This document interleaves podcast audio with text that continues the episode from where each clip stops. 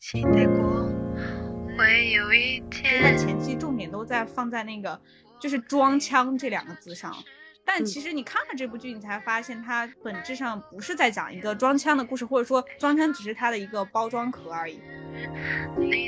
但是我在想，为什么大家很喜欢看这种暧昧拉扯的原因哈？是不是因为我觉得好像国内的都市剧里面很少有去讲这种所谓 dating 文化的？但是我觉得这个剧的双强，它是不完美的双强设定。一开篇的时候你讲啊，又是两个精英的故事，但是你仔细看才发现，其实是两个社畜的故事。十年前观众是喜欢被叫小傻瓜、被叫小笨蛋、被叫宝宝的，但是你看看现在，你再敢这样说，把这些东西狗屎东西喂给观众，观众就是会讨厌你。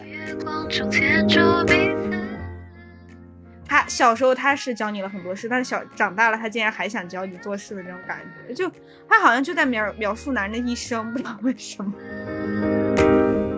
一年到头吧，十二个月总是在播种，总是在谈新的项目，是不是？其实创作就是做作品也是这种心态嘛，我们不就是十个项目九个凉吗？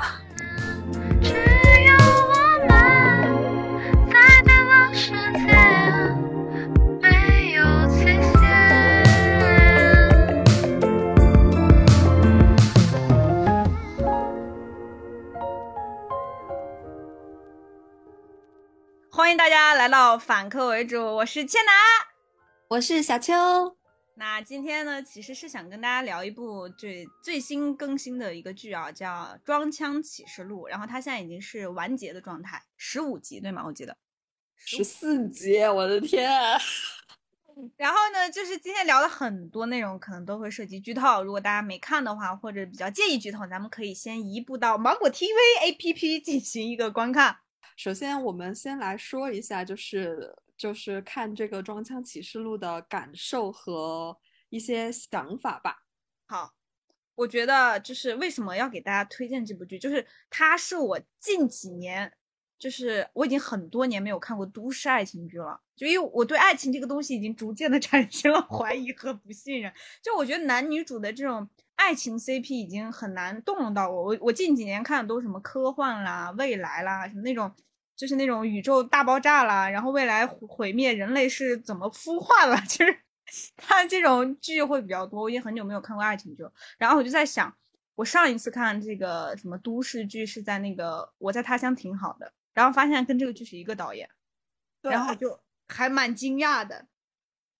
嗯，你呢？我我哦，我其实也是，但是你知道吗？我我发现这个剧的过程就是还蛮好笑的。因为其实是我是前一段时间先是小陈，你还记得小陈吧？我记得，对，先是小陈在深夜大概十二点的时候给我发微信，他说好想谈恋爱，然后我就在想这个男的半夜三更怎么了？然后他就跟我就是发了一个韩东君和蔡文君呃蔡文静在这个剧里的一个就是那种暧昧拉扯的 cut，看完我就想哪一个 cut？我忘了具体是哪一个哦，好像是在那个手上写香水香水啊，对，然后我就嗯，好油，然后然后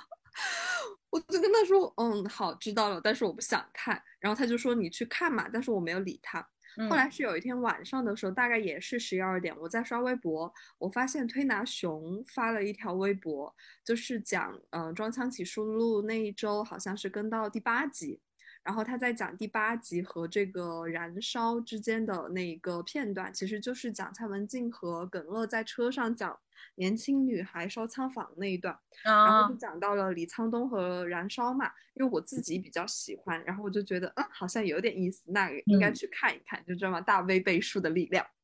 所以就是你第一次被安利是一个男生给你安利的，就是我没想到这个剧还有很大一部分男性群体。对，而且他给我安利的是那种就是恋爱 cut 向的那种嘛，就没有安利到我。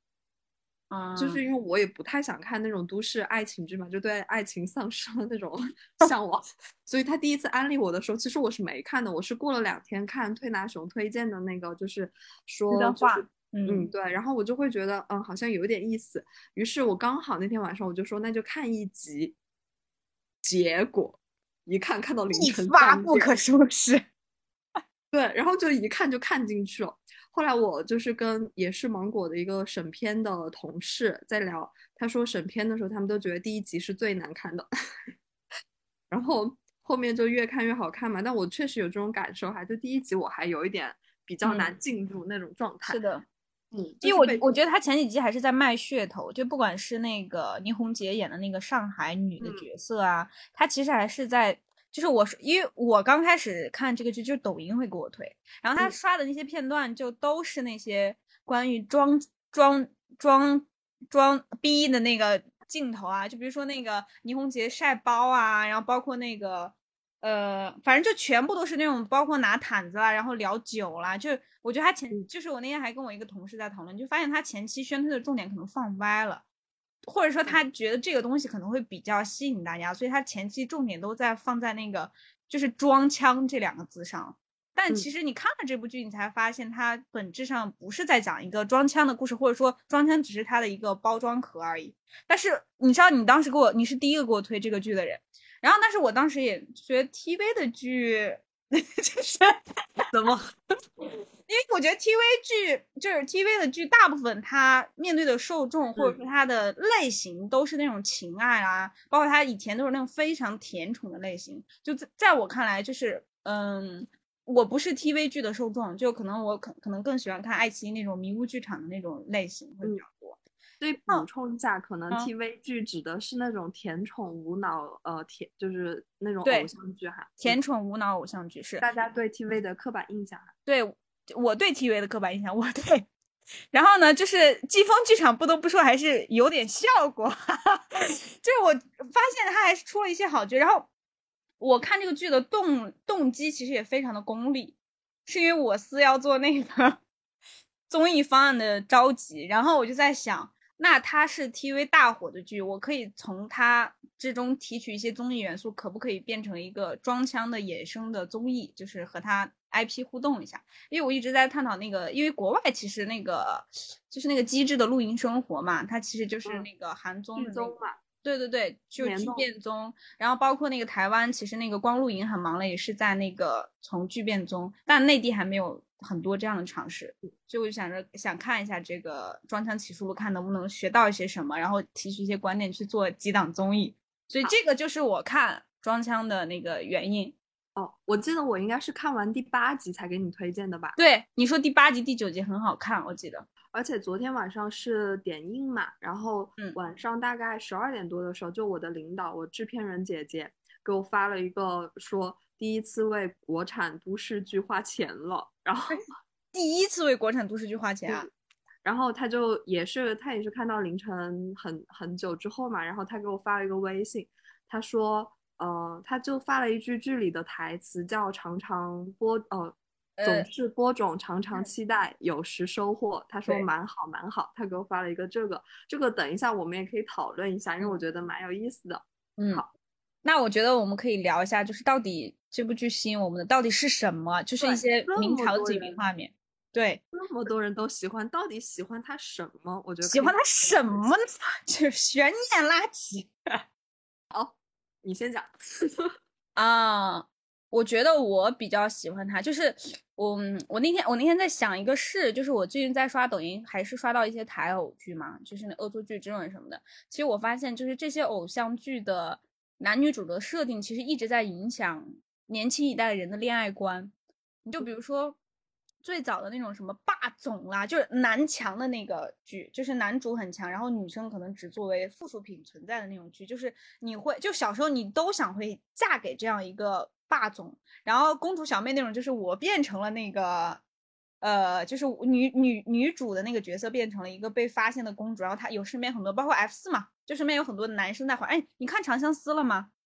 没有，长相思它其实就是我理解它有点现代的 F 四的感觉，就是女主配了四个男生，嗯然后她在这四个男生之间去周旋。然后我觉得最早可能就是男男生很强嘛，然后女生在底下，然后再往前一段时间就非常流行姐弟恋，就是女生是霸总，然后那个男生是弟弟的类型，然后再往后，我觉得偶像剧可能发展到就是那种呃双强，但是双，但是我觉得这个剧的双强它是不完美的双强设定，就是你会发现原就你开开篇的时候你讲啊又是两个精英的故事，但是你仔细看才发现其实是两个社畜的故事，就男主和女主他们其实都有自己的困扰，所以我就觉得这个。设定就让我很有代入感，就是刚才我们也说嘛，就是其实是不怎么相信爱情的人，但是我觉得看完这这部剧会让我燃起恋爱之心，哎，就是会让我幻想，如果生活中也有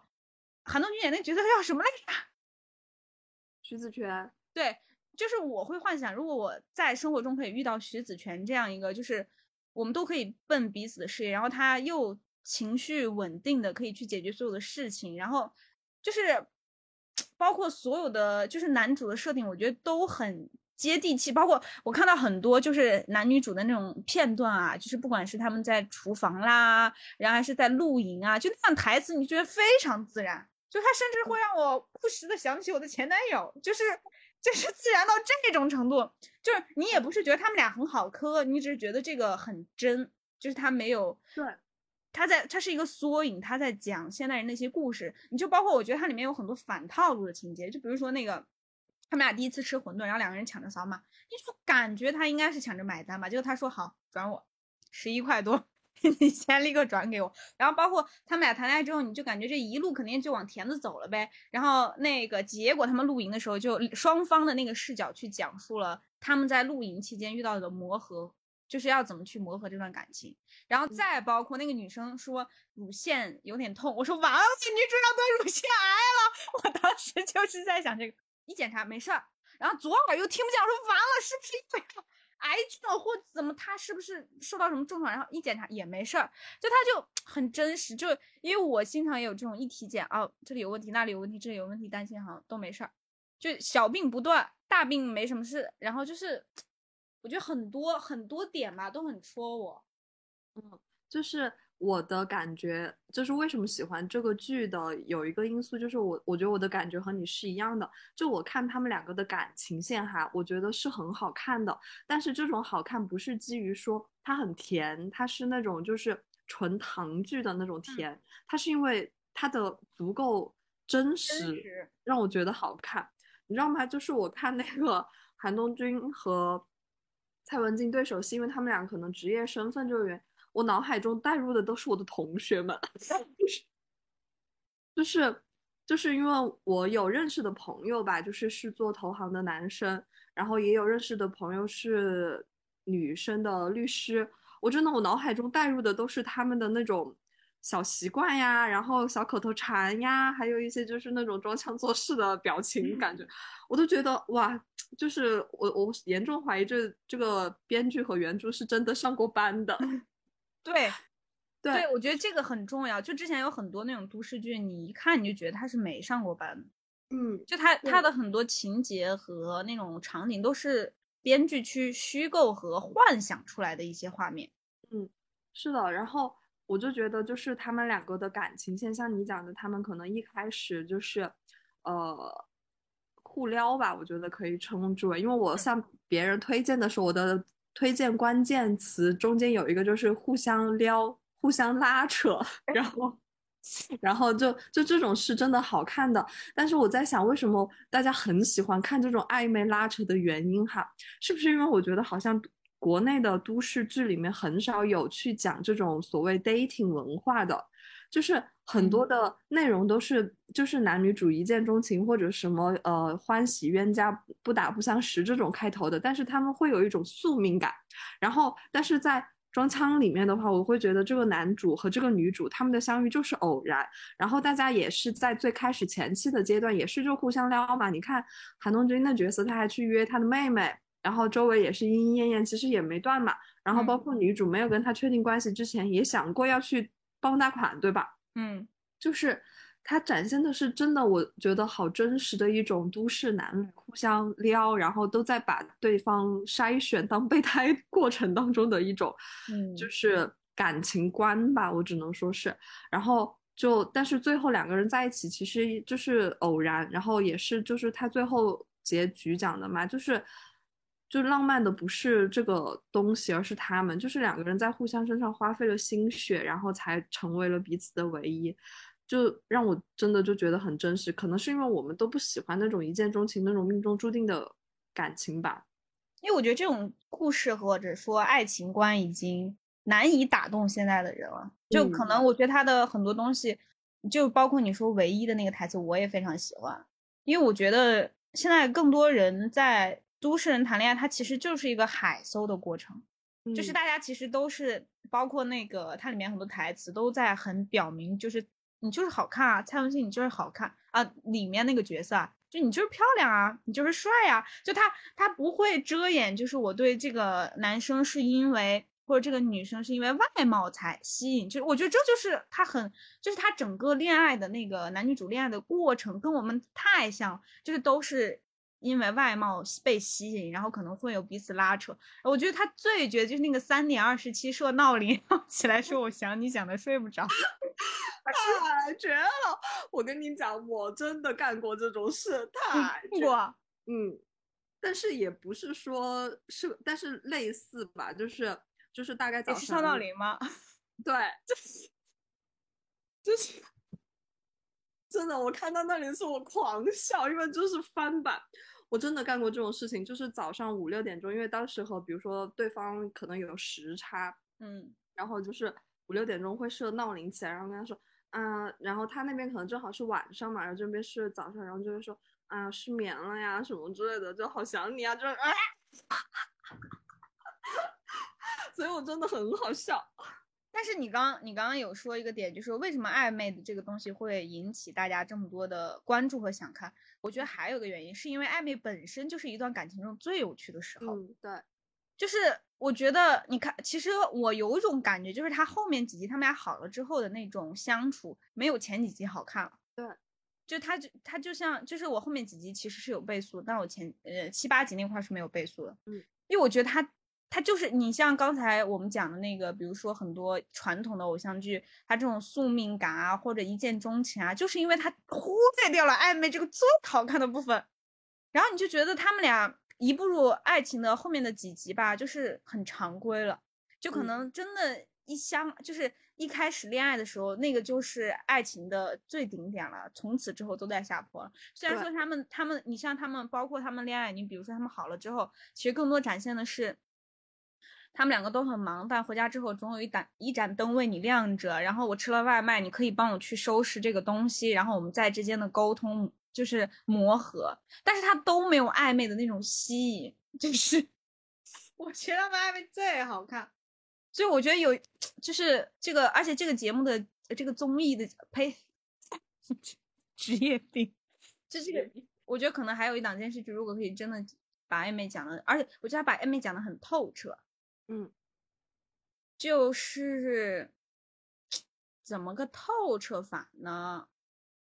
也说不上来，反正就是觉得好像都是每个人会经历的那种。嗯，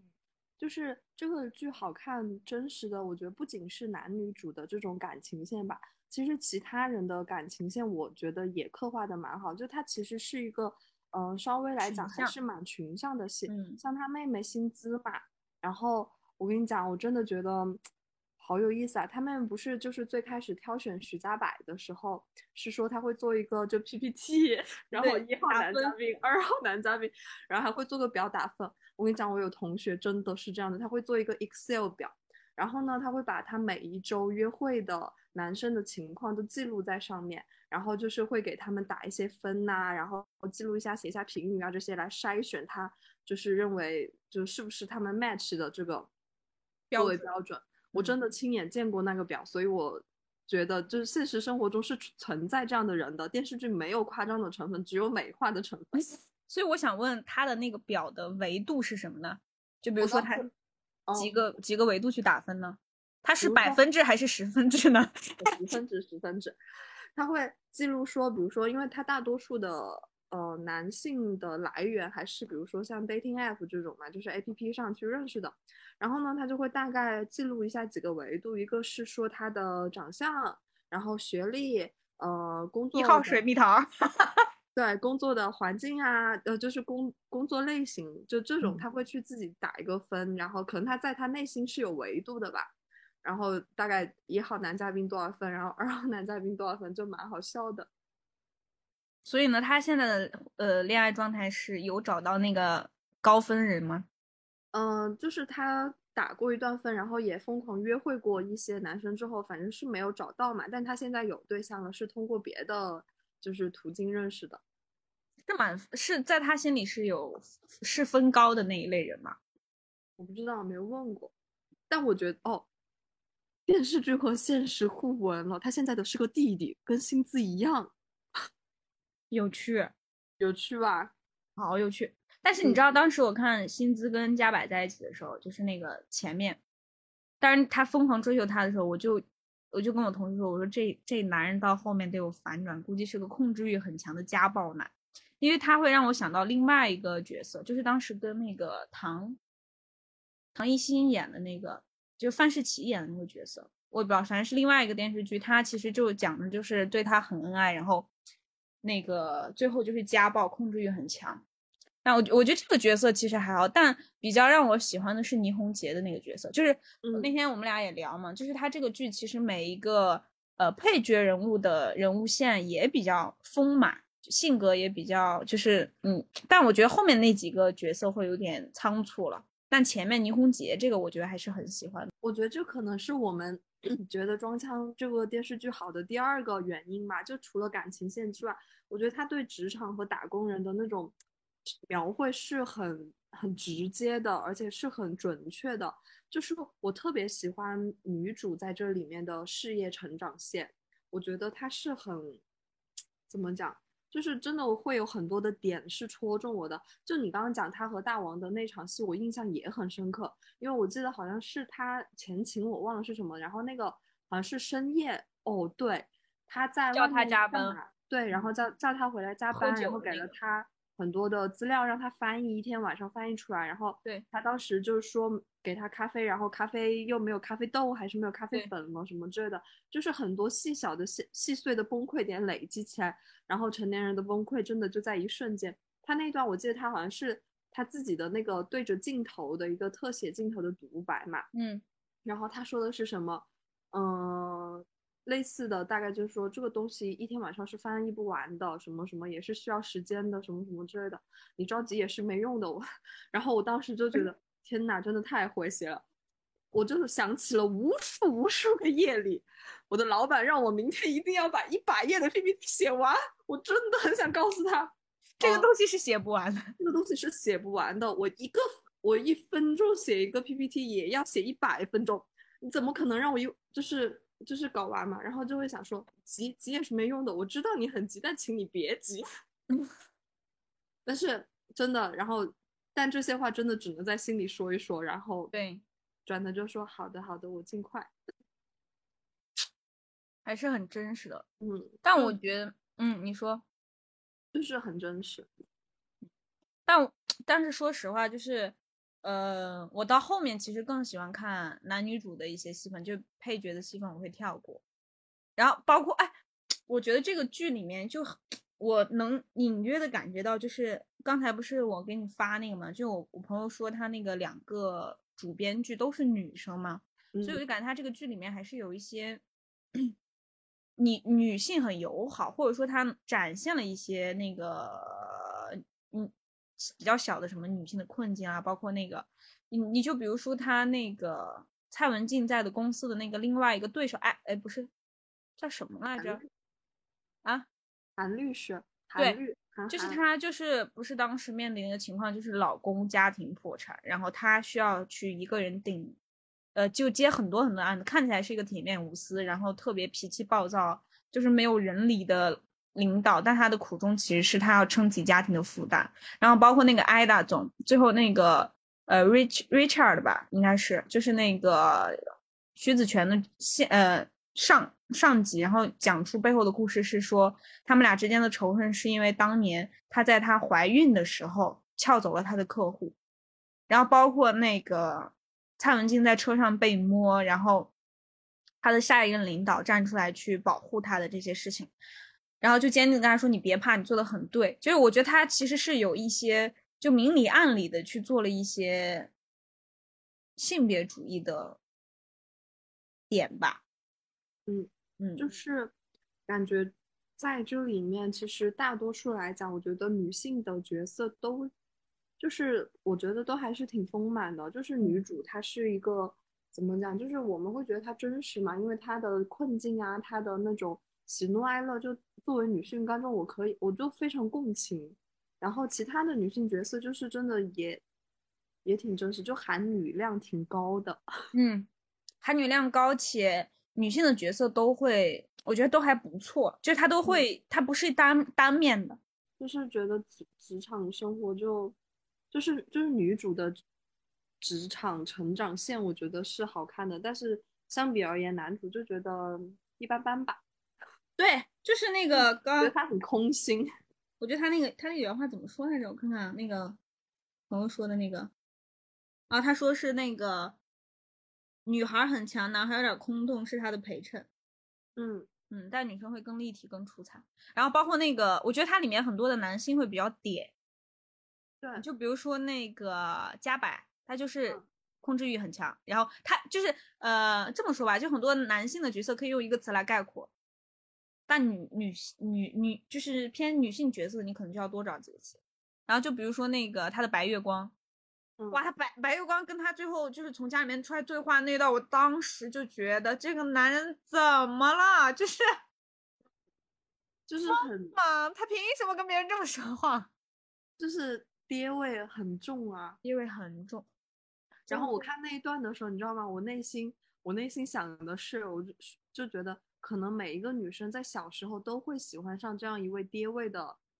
男的。然后你小的时，你小，你真的就是小的时候，你会觉得这种，这种他的那种所谓的爹味是可能阳刚气质，然后可能是成熟老练，然后见过世面。但是当你真的你在你长大了十年之后，女性你成长了之后，你会发现这些都是男人的套路，然后都是男人的，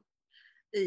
诡计多端。然后就像那个。蔡文静在那里跟他那个白月光老师说的一样，他说就是十年了，怎么会还有人在原地等你呢？就是我成长了，但是你就是永远没有，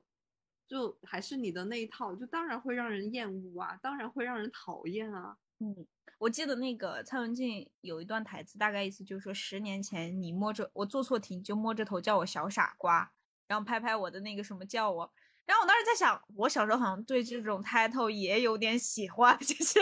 然后。对对对，就是你说那种，就是他，就是你 get 不到这个 title 背后的含义，但就当时的我们可能认为这是一个甜蜜的词语，然后包括，嗯，对，宠溺就啊，叫我小傻瓜，哎，其实我是他，他是我的小笨蛋，我是他的小傻瓜，然后包括那个，呃，我看到抖音上有一个那个加百的那个 cut，然后评论区有一个人评评论说。他叫你宝宝，你就要意识到这个东西不对了，就他可能涵盖着一个就诱惑你的那个感觉，然后我就觉得好妙哦，就是以前完全没有想象，就是这些 title 或者昵称还会有这样的一层意味在，然后包括那个，呃，我记得很深，就蔡文静在第一次提到她的白月光的时候，她说的是她在小的时候也教会了我很多事。然后我就觉得这句话就好像一个 callback，然后再到最后那个说你现在还要教我做事，就他好像是一个命运的齿轮开始转动，然后到最后命运的齿轮深深的砸中了我的感觉，就是他小时候他是教你了很多事，但是小长大了他竟然还想教你做事的那种感觉，就他好像就在描描述男人的一生，不知道为什么。哎，我突然想到，就是就是其实这些话也可以对屏幕。前的创作者看一看，就是十年前观众是喜欢被叫小傻瓜、被叫小笨蛋、被叫宝宝的，但是你看看现在，你再敢这样说，把这些东西、狗屎东西喂给观众，观众就是会讨厌你。是的，但我觉得他这种还是很怎么说呢？就现在创作者还是得与时俱进。我觉得就是，我觉得一个作品最可怕的点是，它可以暴露这个创作者的三观。你就比如说张翰那部剧，就很多很多剧，它就是一个作品，就是很赤裸的可以展现你一个人的创作过程中的所有东西，所以它很，就我觉得就是创作者也是勇敢的吧，或者说有的创作者是盲目自信的，就是他会觉得，因为我觉得其实有些人看一个作品，其实也就是买单这个作者的三观嘛，就是我愿不愿意为你的三观去买单和消费。嗯，所以我觉得好的好的作品，它一定是可以契合当下情绪。这个我就必须要聊到，就是我给你讲讲我我想的那几个综艺的创意啊。嗯，这些主创们一起去开一个酒吧。嗯。因为我发现那个男主跟女主在关键时刻的那个定情，其实都是在酒吧。而且我觉得，但我不知道内地综艺是不是不能播喝酒啊？可以啊，只是这广广广告商的问题吧。就因为之前可能都是经典，所以它不能有那个露出。但我觉得如果有一个，就去，因为我我之前看过一个韩综，它的点是在于就是记录喝醉的样子。就每个人喝醉之后的感觉是不一样，而且因为酒精是可以使人处在微醺的状态下，然后去讲一些真心话的。就因为我们很多现在节目的核心的弊端是假嘛，就我觉得如果能开一档，就是让他们去开一个小酒馆，然后去迎接一些不管是素人啊还是明星朋友来这里喝酒，然后去讲一些自己的故事，我觉得也蛮好。嗯，有点像我们现在做的那个项目，装腔小酒馆。对，装腔小酒馆。我们那个项目。最开始的出发点就叫小嗨一口嘛，就是让他们喝醉了之后，来就是就聊天嘛。然后我们现在不是录了几期吗？确实每次感觉录的效果最好的时候，都是那几个喝的差不多了，然后就开始发疯，然后就开始就是就是往外吐东西。就是酒精它是会让人有这种麻痹感，嗯嗯，就你刚刚说发疯。我觉得现在这个就是这个年轻的情绪还是很，就是发疯这个词已经火了好久了，感觉大家需要一个情绪的释放口去。嗯嗯，那我觉得现在怎么说呢？我刚看我刚看你给我发的那个导演的那篇手记嘛，我觉得里面最感动我的是那段话。什么话？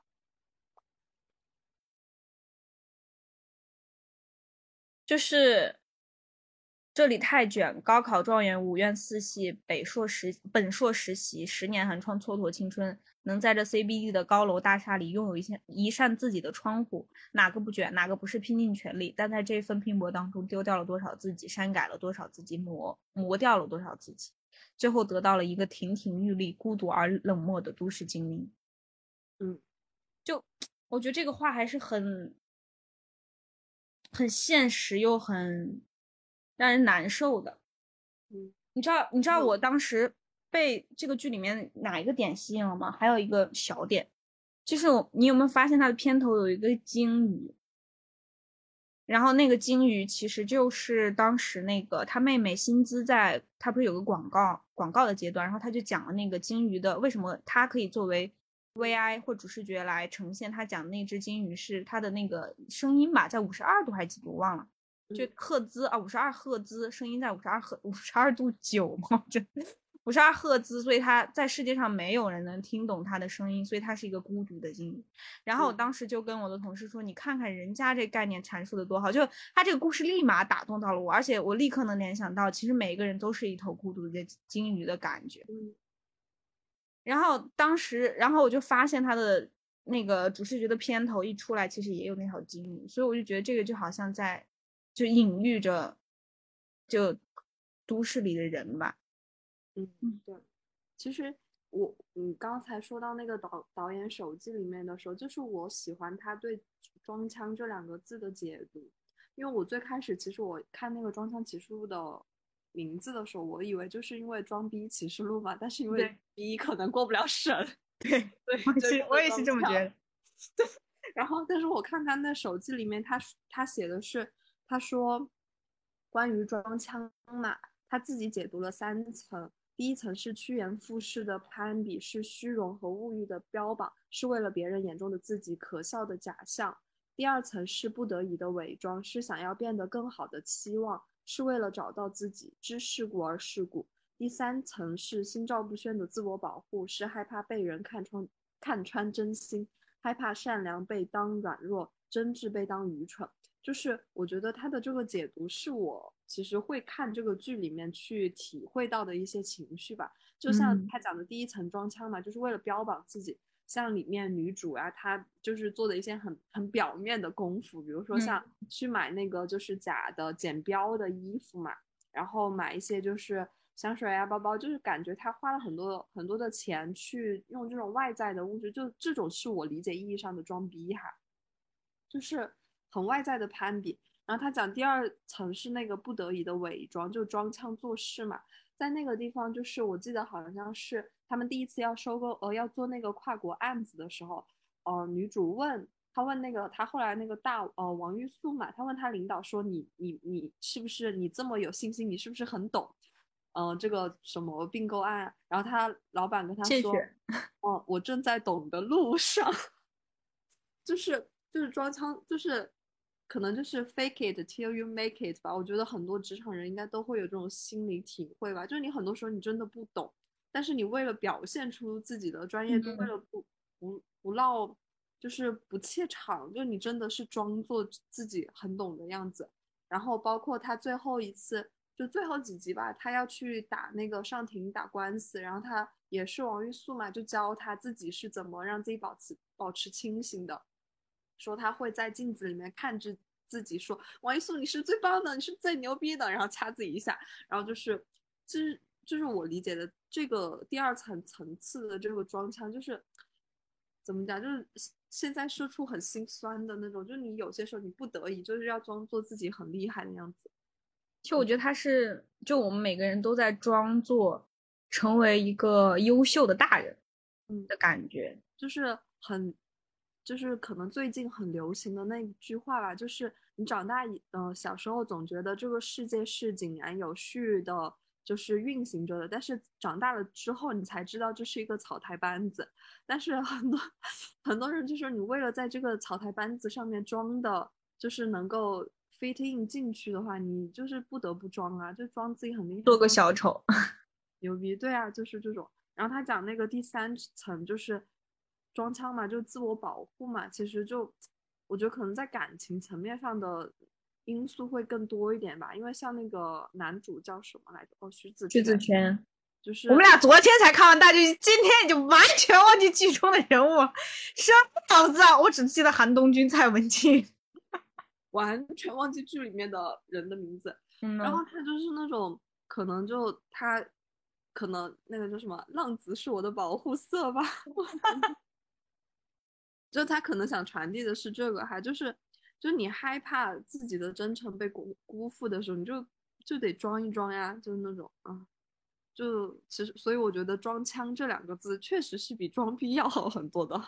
因为我觉得他把就装腔，它其实是一个扩容了嘛，它涵嗯盖了更多的类型。就像你说，其实你其实我我觉得他对装腔其实是重新定义了。就是我之前想，呃，你提到装腔有腔调什么，就你总会觉得他就是在装作中产阶级的那种有资料的生活而已。但他竟然能把它扩到，呃，工作和社会层面，我觉得他其实是就这个概念解读的比较好。就就像我们刚听到这个词的刻板印象一样，就觉得这这不就是在讲装逼的这件事儿吗？但我觉得他把它重新解读了，所以我们觉得更有感受了，嗯，还是很牛嘞。就觉得导演还是挺厉害。然后来讲一讲这个导演吧。其实我看的时候，我觉得还就是后来知道他是我和谭笑挺好的那个一个导演的时候，就觉得嗯，他是有点东西的。对我也觉得，我觉得他抓很多情嗯绪的口抓的很准。而且他后面你知道那个角色是他演的吗？嗯，我知道那那个个葡萄园的嗯那个，然后他后面不是说他里面其实他的金句嘛，就是说总是播种，常常期待有时收获嘛。然后其实是在讲农业种植啊，就是种葡萄的事情。然后很好的是因为其实他在剧外的话也是一个创作人的角色嘛。然后我刚刚不是说我的那个领导制片人姐姐嘛，她看完剧，她她给我发的消息也是这一句，就她印象最深刻的台词嘛。然后我就会觉得说，是不是其实创作就是做作品也是这种心态嘛？我们不就是十个项目九个嗯粮吗？然后你就总是是在，对，你就真的总总一年到头吧，十二个月总是在播种，总是在谈新的项目，但是呢，就是常常都期待着有一些结果，但是呢，很少很少，一年可能就那么一两个项目有一个有有一个结果。完美的这句话，完美的概括了就是整个创作行业。对，我现在觉得好凄凉，就是因为最我知道最近很多项目又停了。对啊，然后，你知道我们今天就是今天那个跟同事们吃饭，然后还说说为什么现在新项目总是会失败，就是老板已经不给我们试错的机会了。然后有，然后我们有个同事就说。那也不能试了就错呀，就是，就现在很多项目就是一试就错，就是你好像就我觉得行业内可能都在探索一个，包括今年 TV 的那个征集的综艺方案也是不设限嘛，他打的就是不设限，我们抛掉所有去，在尝试探索出那个综艺的新路子，包括今天，其实我们一直在探，呃，在聊种地吧这个节目。就是为什么他会？因为我之前就是研浅也浅浅的研究了一下种地吧，因为我没有看过这档综艺，我只是知道他口碑很高，拿了奖。然后我发现，你看过他吗？你知道他他当时就是种地吧，他是首首先他是录了半年，就整整把这群人耗了半年。这个时间在如果你是请明星，肯定就是达不到的一个程度。然后其次呢，他是完全偏纪录片视角的，就没有什么脚本和内容。然后再其次呢。就他这个，他选择农种这件事情是有一个本身的时间的推进感的。就他是在前一年的十一月还是十二月份去搞这件事情。他说，你如果几月几号不不几月之前不把这个种子播在地里，他就没有办法赶上这一波的那个就农耕的这个时间。然后包括他们。他们有我印象很深刻，我只看了几集啊。他们有有一个点就是在于，比如说他们有一期就是收了很多的稻子和麦子嘛，他们要拿去烘干。然后他们想要去烘干的时候，那个人就告诉他，你们只好像只有四吨嘛，你们只有四吨，我十五吨才起烘。你这个东西如果每天达不到十五吨的量，你四吨的麦在我这儿也会坏掉，因为它是潮的。然后我当时就觉得好像这个东西它其实是在探索，包括那个。种地吧的导演，他跟人物的那个进行了一个访谈，然后他也在聊，他说他这个综艺其实，我觉得他对整个行业的意义可能远大于他这个节目本本身所要传递的内容吧。就大家都在开始思考，就到底包括快乐再出发到种地吧，你就会觉得好像选高流量的明星，就以前你会觉得这个流这个综艺只要有一个很高流量的明星来就好啦，保底了呀，绝对有人看啊，至少他粉丝买单吧。但好像现在就探索出另外一条路，就是，呃，低流量的人，或者说没有那么全的人，他去做综艺，或者说用长时间去更改他的录制和录录制和播出周期，也是一种综艺的方式。然后你知道他们那个节目播了五十期，不知道五十期，然后还有直播，还有 vlog，还有很多东西，我就觉得怎么说呢？我现在就觉得，哎，还是得换换法子，因为我觉得现在确实到头了。我们聊聊又好悲伤，唱衰在每一期收的点都是综艺要完，但是我跟你讲，就是种地吧，就是这个项目，虽然我没有太看过哈，但是我大概了解的时候，其实我真的会觉得它，它可能就是一个隐喻吧，它跟那个种葡萄是一样的，就你总是在播种，但是其实你并不一定知道什么时候才能收获。其实，嗯，我昨天看的时候，我有点觉得。不太好看的一个点是那个女配，就是那个于川川，就一直喜欢徐子泉的那个人物。他后来不是一直就强求嘛，还闹到家里去了。然后，嗯，女主有一段话，反正他们俩就正面交锋了一下，然后类似于就把打打败了的那那一段戏。其实这一段戏是在那个白月光老师上门和男主 battle 之后的。一段戏就是我我理解导演的意图可能是想做一个互文嘛，平等对对平等的，就是都到家里来解决男主我帮就是男主解决男月光，然后女主解决女的那个就是那个，但是我看了女主后面解决就是她跟那个男呃于川川对就是对聊的那段戏之后，我很不舒服，你知道吗？嗯，我也是，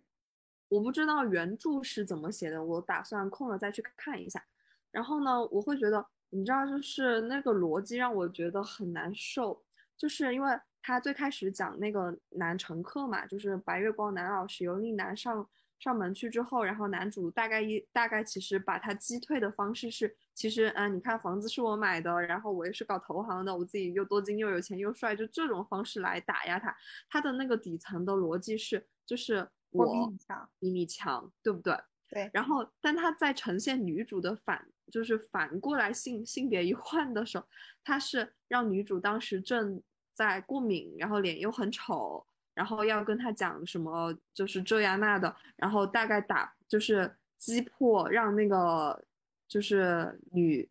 于川川嗯。破防的点是在于，就是是因为他男主他很爱我，所以给了我底气，明白，是，就是他们两个击退情敌的底层逻辑是不一样的。的。然后我就会在想，嗯，如果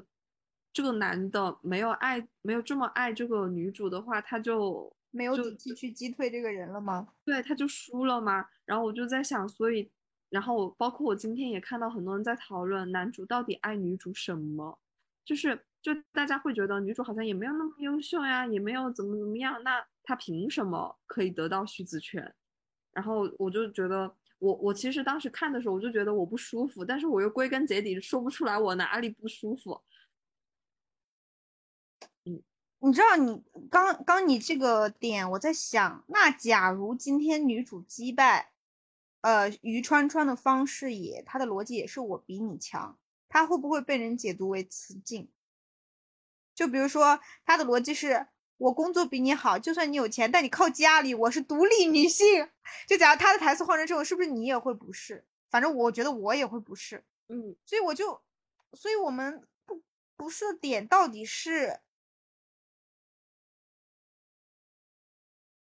就是女性解决小三这件事情让我不适，还是说他就是我我是在想，是不是女的解决小三和男的解决白月光这件事情对我我们我们的认知接受就是不同。就比如说我更喜欢看，就是其实是因为我我我猜测啊讨论。因为我们是女生，所以我会对男主解决白月光这件事情更有爽感，但我对女主打退打败小三这件事情，就是我们我现在怎么我都没想到一个比较舒适的对话是让我可以接受的，就不管嗯他说什么，我都觉得女生撕小三这件事情在我这里有点，我也不知道我不适的点是什么。就是我看的时候，我也在想，如果是我，我要怎么去拍这一段戏，你知道吗？嗯然后，但是后来我想到了一个可能是解法的问题，就是就是跟你讨论一下吧。我就在想，击退第三者这个事情，难道不应该是他本人来做吗？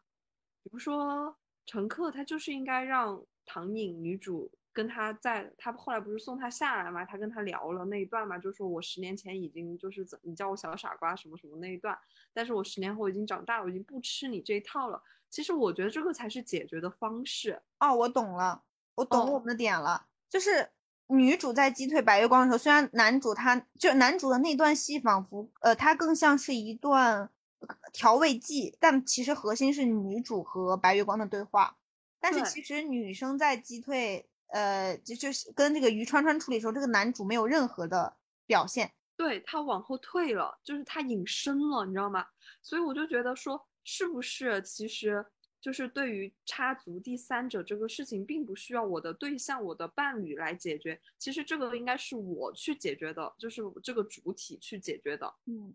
然后它不应该是出现雄竞或者是雌竞，而是应该就是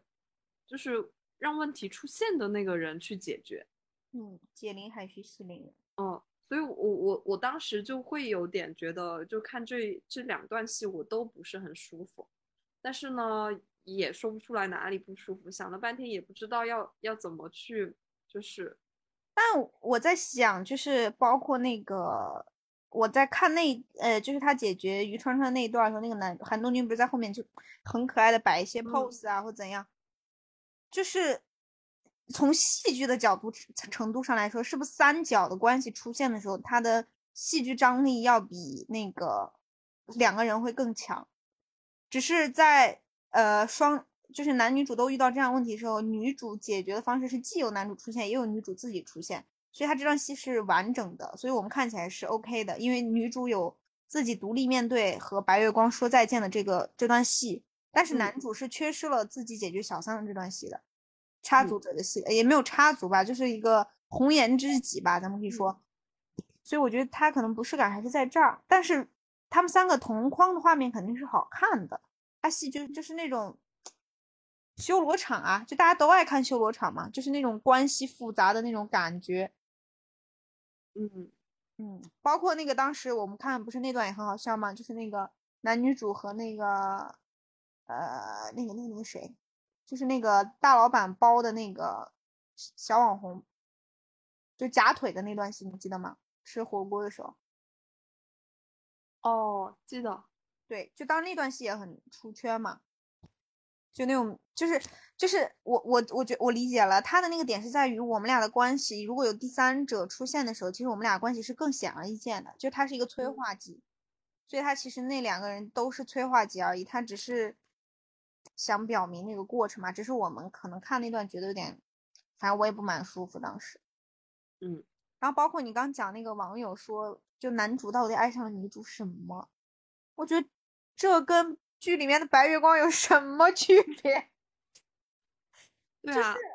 说的是同样的话，我就觉得天呐，这种，但大家也是讨论啊。但是我是觉得这种东西如果放在现实中去，千万别多嘴。就是两个人的事情总会有他的原因，就是为什么还会嗯有人在问这种问题呢？那我还想问女主看上男主什么的。对呀、就是那天我们不是也还在讨论吗？说就是如果现实生活中，就是作为女生带入唐颖的话，你和你和和徐子泉会拉扯到第几集？我的答案是第一集就拜拜了，因为就是我遇到这样呃花心的男生，我会自动避远，因为我觉嗯得我还是相信那个理论啊。虽然可能呃我也看到一些解读说徐子泉的这种花心和这种所谓的浪子，他只是他的伪装嘛，他本质不是这样的人。但是我觉得一个人给别人第一印象很重要，就是如果这个人在婚前或者说也不婚前吧，就是恋爱前他呈现的就是这种状这种状态的话，我很难相信他以后会对我忠诚哎。嗯，所以我就觉得他，嗯，他这个剧可能还是有点美化吧。就是现实生活中遇到徐子泉这样的人，我可能会，拜，就是尽早的拉扯到第一集吧。他给我他给我递围巾，然后说我香膏那会儿，我就说什么油腻哪离老子远点。就是觉得啊，这个男生好奇怪啊。对啊，我觉得我可能，我我当时也想，可能最多就第二集吧，就是知道他跟我妹也约过之后，我可能就拜。那个还是很推荐这个《装腔启示录》，大家有兴趣的也可以去看一看，没兴趣的也没关系啊。下期我们还是会争取给大家再推荐一些新的电视影视剧。嗯对，我觉得以后我们都可以给大家多推荐一些，就是最近看的书、影音啊，然后做一些分享。嗯我觉得下期我们可以讲他对此感到厌烦。哦，好，好，那我们下期预告也就 放在这里了，那就跟大家说个再见，我们下一次再见，拜拜，拜拜，祝大家九月快乐。早安，晚安，午安。